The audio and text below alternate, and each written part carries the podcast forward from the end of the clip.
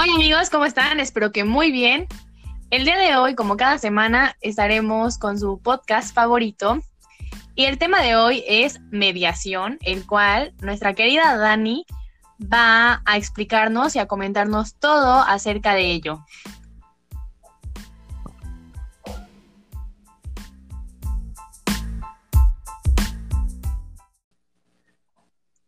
Y bueno, comencemos con este importante tema que, actualmente es muy nuevo. Dani, ¿qué tienes que comentarnos de ello? Nos vemos envueltos en conflictos de todo tipo. La necesidad de regular y de tener un sistema en donde podamos vivir en armonía es muy importante. Pero aun cuando las leyes suelen decir que se basan en principios de justicia y equidad, algunas veces terminan privilegiando el proceso y aislando de ciertas situaciones a algunos. Eh, normalmente, y por ello surgen este, leyes diferentes para pues todo tipo. Durante años eh, existió pues nada más el, derecho como lo conocemos ahorita, que era la parte de que todo el mundo creía que solo debíamos castigar y ser punitivos con las personas, y no se buscaba tener como un cambio transformativo en las leyes. Y bueno, los medios alternos surgen mucho tiempo atrás en México, eh, bueno, mucho tiempo atrás, eh, pero en México eh, hemos avanzado, aunque no parezca, poco a poco, y hemos apoyado los mecanismos alternativos y pues para verlos como una construcción a la cultura de paz. Y esto en junio del 2008 es cuando la justicia alternativa vuelve a ser un derecho de todo ciudadano por virtud en el texto del artículo 17 de la Constitución Política de los Estados Unidos Mexicanos, en donde se señala eh, textualmente las leyes preverán mecanismos alternativos de solución de controversias en materia penal, regularán su aplicación, asegurarán la reparación del daño y establecerán los casos en los que se requiera supervisión judicial. Entonces, esto abrió una puerta muy, muy grande porque ahora ya no solo las personas tenían derecho a, obviamente, iniciar su proceso eh, en un tribunal, sino también tenían derecho a que se les atendiera en un centro de mediación y conciliación entonces esto pues vino a cambiar mucho y no solo poco el, el derecho mexicano como lo conocemos. Entonces aquí es donde me gustaría comentarles, ¿ustedes conocen alguna parte, sabían algo de mediación, sabían cómo se aplicaba hasta este momento absolutamente nada?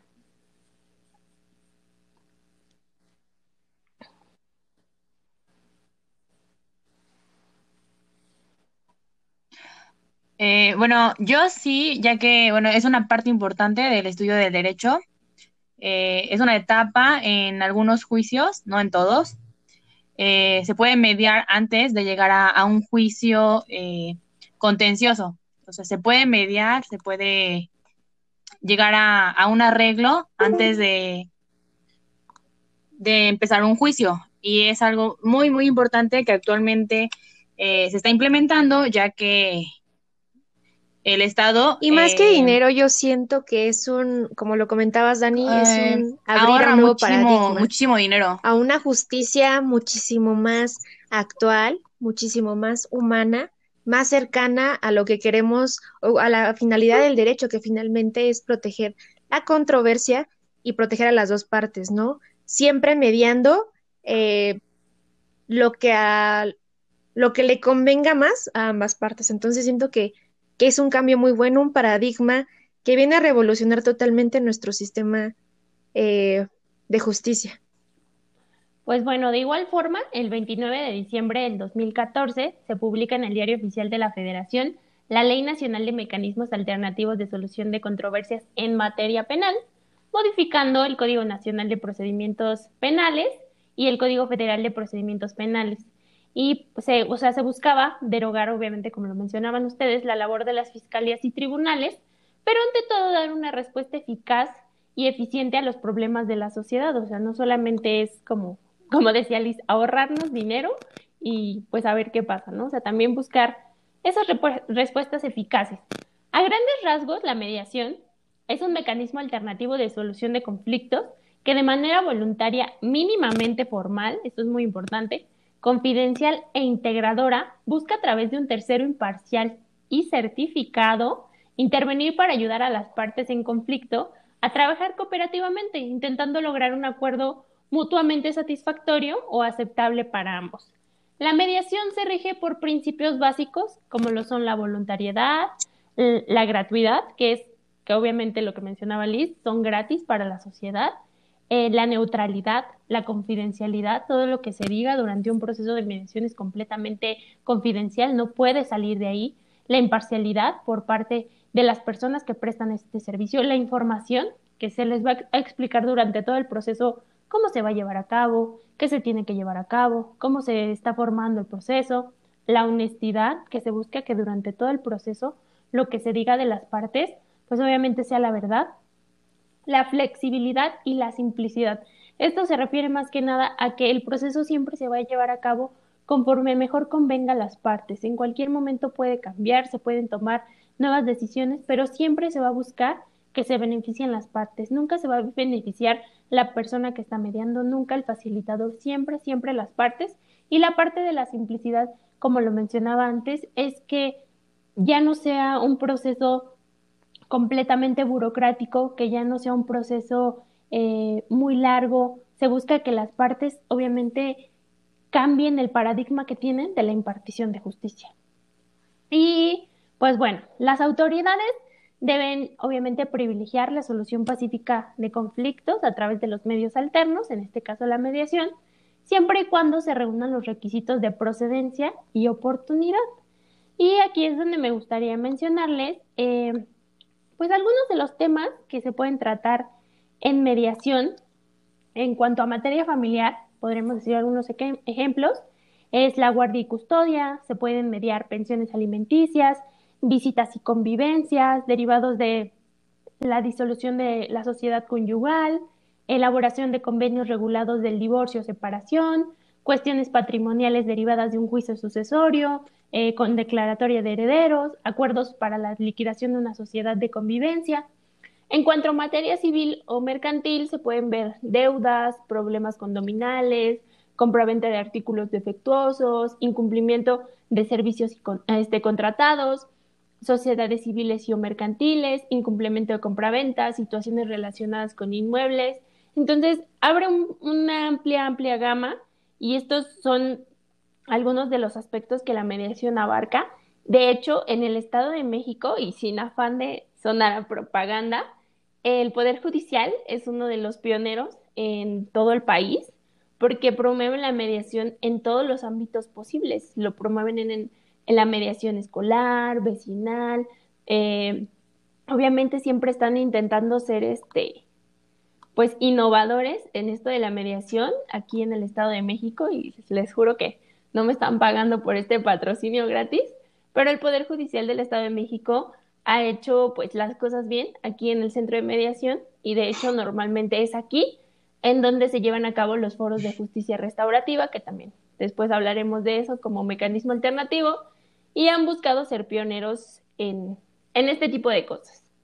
Y bueno, en lo que más podría sonar a duda es como la gente que tiene el paradigma de la mediación penal. ¿Y qué pasa en el caso de la mediación penal?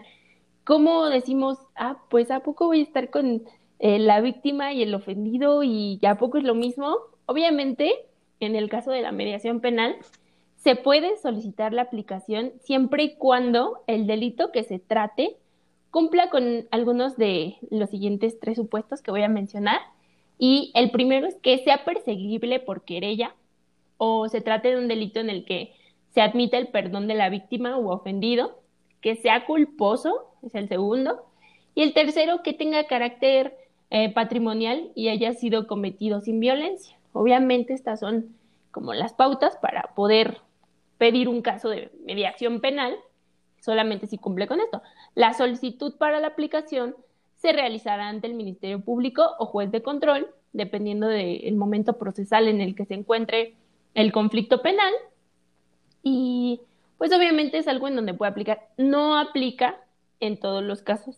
No todo es mediable y eso es algo que, hay que entender porque pues obviamente no estamos sustituyendo a la parte de la litigación o la, o la parte del derecho que también es muy importante, pero sí se puede promover la mediación en muchos de los ámbitos públicos y ojalá se pudiera promover en los mayormente posibles. Entonces, no sé si hasta aquí tengan alguna duda, pero si no, pues para continuar con, con lo demás que pueda ser, bueno, interesante para ustedes.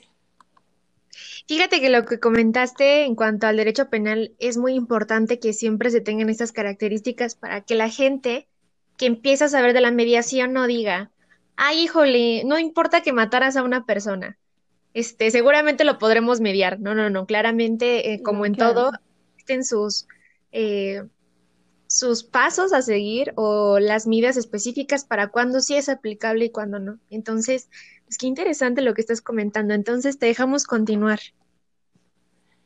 Pues mira, en los casos en donde, ya que lo estamos comentando ahorita, en los que no procede la aplicación de un mecanismo alternativo, es cuando la autoridad que remite la derivación no haya propiciado los datos necesarios, o sea, es decir, que no se encuentre alguno de los intervinientes plenamente identificado, o sea, que no sepamos quién es, que no se cuente con algún dato de localización para pues invitarlo a participar en el mecanismo, porque como lo comenté anteriormente, es un mecanismo completamente voluntario, nadie te puede obligar a participar en un proceso de mediación, de conciliación, de justicia restaurativa, todos, absolutamente todos, son procesos completamente voluntarios. Cuando se trata de un delito que no sea susceptible de resolverse mediante un mecanismo alternativo, es decir, que no se cumpla con alguno de los requisitos de procedencia, como mencionabas tú, eh, obviamente, imagínate, si mataron, no sé, a mi primo, yo no voy a decir, ah, pues en mediación se arregla fácilmente. O sea, es un caso completamente desafortunado y eso no va a pasar. Cuando se verifique que el asunto no se cumple con los requisitos de oportunidad, es decir, que ya se dictó un auto de apertura a un juicio oral, tampoco ya es posible la mediación penal. Cuando el facilitador verifique que el imputado celebró anteriormente un acuerdo reparatorio por el mismo delito doloso. ¿A qué se debe esto? Una persona ya no puede un, un acuerdo misma cosa. O sea, imagínate que tú haces un acuerdo reparatorio por lesiones y vuelves a infringir en esto y quieres otro acuerdo, otra mediación penal para las lesiones que acabas de cometer. Obviamente ya no puedes porque tuviste como una oportunidad y ahora ya no la tienes. Cuando fue incumplido algún acuerdo anterior, lo que mencionabas, y ya tenías un acuerdo y lo incumpliste, no puedes volver a celebrar otro. Cuando se trate de delitos de violencia familiar o sus equivalentes en las entidades federativas, no existe la mediación penal. Eh, cuando la medida aritmética de la pena del delito exceda los cinco años, no será procedente un plan de reparación del daño y por lo cual tampoco hay mediación penal. Y pues les voy a explicar un poco respecto a cómo se lleva pues el proceso de mediación. Y lo primero es que puedes tú, tú como persona, acudir con una identificación oficial y una copia de la misma para que se te entregue una ficha eh, al centro de mediación. En este caso voy a hablar como del proceso que se lleva en el centro de mediación y conciliación eh, en general. O sea, puede ser diferente en cada entidad. Recordemos que pues no es lo mismo en todas, pero mayormente se trata de eso, es un proceso que tú puedes iniciar. Eh, un personal de la unidad de atención al público pues te va a pedir tus datos, te va a preguntar sobre tu conflicto, te va a explicar sobre el proceso de mediación, más o menos un poco de esto que yo les estoy comentando, a lo mejor se los comentan. Ah, pasarás como a una premediación, que es donde un mediador experto ya valora si tu asunto es mediable o no es mediable y era lo que yo les comentaba aquí. Si obviamente vienen y a mí me dicen, no, es que hay violencia en esto, esto y esto, es algo que no se puede mediar, es algo que sabemos que existe otro tipo de regulación y que es un asunto pues no mediable, ¿no? Y obviamente en ese caso de ser un asunto no mediable, te van a orientar a una institución donde puedan ayudarte con tu conflicto. Si el asunto es mediable eh, y deseas tú continuar con el proceso, porque obviamente, recordemos, es completamente voluntario, firmarás un documento en donde pues expresas tu voluntad de participar en el proceso de mediación y donde se te explican muchísimas otras cosas y pues ya con esto se te va a proporcionar una carta de invitación para que la entregues de manera personal a la persona con la que quieras dialogar o en el caso de que quieras que se le notifique a esta persona, les digo, el proceso es diferente en cada entidad federativa, pero pues si no existe respuesta del invitado, eh, pues se te proporciona, se proporciona una segunda invitación. Si no existe, pues obviamente respuesta de él. Si no existe la, eh, respuesta a la segunda invitación, eh, se dará como cerrado el registro y de que al final pues es una persona que no quiere iniciar el proceso de mediación, tanto por las dos invitaciones que se enviaron, porque pues es voluntario y no lo podemos obligar a que vaya, obviamente. Y bueno, de ser el caso que acepte el proceso de mediación, eh, tendrán una sesión con mediadores para pues construir acuerdos, beneficios para ambos. En estas sesiones cada uno pues va a plantear su perspectiva del conflicto, propondrá eh, pues las propuestas, van a intentar obviamente llegar a una solución al conflicto, todo a través del diálogo y de una persona que va a estar para acompañarlos. Todo el proceso, ya sea una sesión, dos sesiones, las sesiones necesarias. Y pues al concluir el proceso, podrán plasmar los acuerdos mediante pues la firma de un convenio. Y este convenio, al igual que, que lo que mencionaba yo en mediación penal del acuerdo reparatorio, es lo que pues es el fin de la mediación, llegar a un acuerdo, llegar a una solución y nada más es, el convenio es la forma plasmada, porque una vez que estás ahí significa que has transformado un conflicto, ya sea grande o pequeño, en algo o una solución transformadora para las partes. Y pues para concluir esta parte de la mediación a grandes rasgos, porque pues qué les digo, es, todo esto es una carrera, es un mundo y es algo increíble. Yo creo que optar por la mediación tiene muchas ventajas, como que tienes el control del proceso y del resultado, o sea, tú como persona, tú como parte, tienes el control y tú decides qué pasa, qué no pasa, tienes que, o sea, hablas desde tu perspectiva, se te va a escuchar, obviamente vas a colaborar con, con la persona con la que tienes el conflicto. Esto, se, o sea, en la mediación se busca un ganar-ganar, o sea, no se busca que tú pierdas, que la otra persona pierda, o sea, se busca lo mejor para ambos. Creo que es la parte más bonita de la mediación, o sea, no busco decir como, ah, pues ahora sí, me lo voy a chingar, ¿no? Entonces, buscas que esta, esta persona, o sea, este conflicto se resuelva entre los dos, ¿no? O sea, no se haga algo más grande.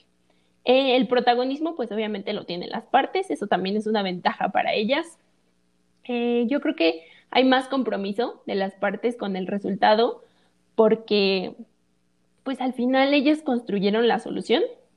Entonces, creo que cuando tú dices, ah, pues es que yo creo que es mejor si hacemos esto, es porque es algo que tú harías. O sea, no es algo que alguien más te impone, como si lo resolviera un juez. Entonces, eso te da como más compromiso con el resultado. La posibilidad de, reanudar el diálogo entre las partes también es una de las ventajas, porque a lo mejor tú querías pues hablar con esa persona y contarle ciertas cosas y nunca se las pudieron decir como de frente, ¿no?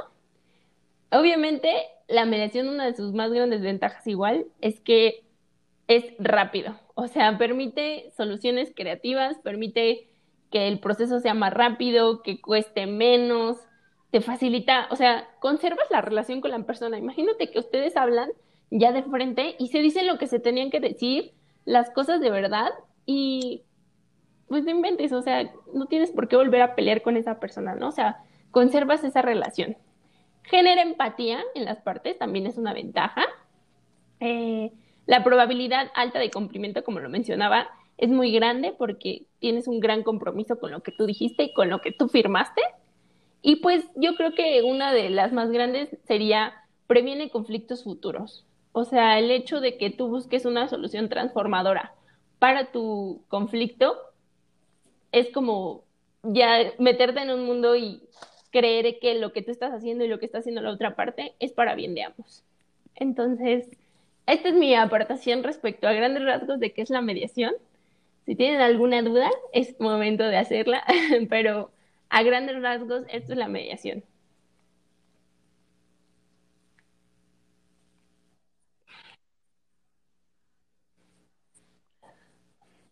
Yo tengo una duda, Dani. ¿La mediación se puede hacer en todas las ramas del derecho? Es, decir, civil, penal, mercantil laboral, en, todas. Obviamente no va a proceder un caso de mediación cuando veamos este tipo de, de situaciones como violencia, como delitos en este tipo. O sea, la verdad exceptuamos muchísimas cosas, pero también hay un mundo en donde se puede hacer. Y como les mencionaba, el Estado de México es pionero en mediación en muchos ámbitos, por ejemplo, mediación escolar, que es algo que pues está haciendo como de gran auge porque en, las escuelas siempre han existido conflictos y siempre van a existir conflictos. Pero ahora tener un facilitador, una persona experimentada para resolverlos es una parte y un paso muy grande para la educación en México.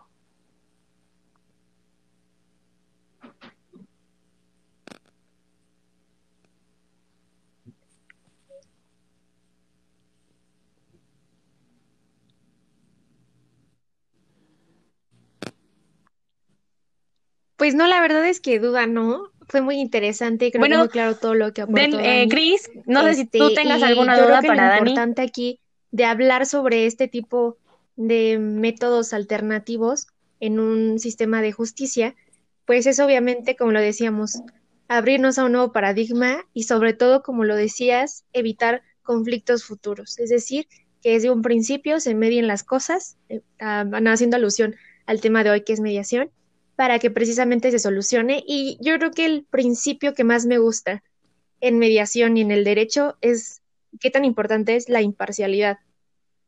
Es un principio que es vital, que es importante y es necesario. Entonces, la verdad es que estoy muy, muy feliz de haber tocado este tema y bueno, pues quédense a la despedida.